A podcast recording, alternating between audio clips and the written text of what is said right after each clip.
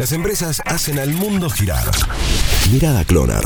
Cepo más rígido y el impacto en el blue. El Banco Central comunicó el endurecimiento del cepo cambiario que afectará el acceso al cupo de 200 dólares mensuales. Informó que quienes realicen gastos en moneda extranjera reducirán su capacidad para comprar el cupo permitido. Es decir, que quienes viajen al exterior y gasten dólares o quienes paguen a través de sus tarjetas de crédito, por ejemplo, servicios como Spotify o Netflix, verán cómo se achica el margen para conseguir el dólar oficial en el banco. Si llegasen a exceder el cupo de 200, no podrán comprar más dólares hasta cubrir esa diferencia. Además, el titular del Central, Miguel Pese, anunció que al 30% que existe del impuesto país se le sumará un 35% extra en concepto del impuesto a las ganancias. Y esta es la cuestión que prácticamente obliga a mirar al mercado blue. Hasta antes del anuncio, el dólar oficial se podía conseguir a 100 pesos aproximadamente, mientras que el blue estaba alrededor de los 130. A partir de este comunicado del Central, el oficial se va arriba de los 130 pesos y las cuevas se frotan las manos viendo cómo podría subir el valor del billete verde en la calle. El que realmente se puede conseguir. Claro que el objetivo del Central es cuidar las reservas, pero ahora todas las miradas de inversores y especialistas están puestas en el blue. A ver qué tan alto es el salto que dará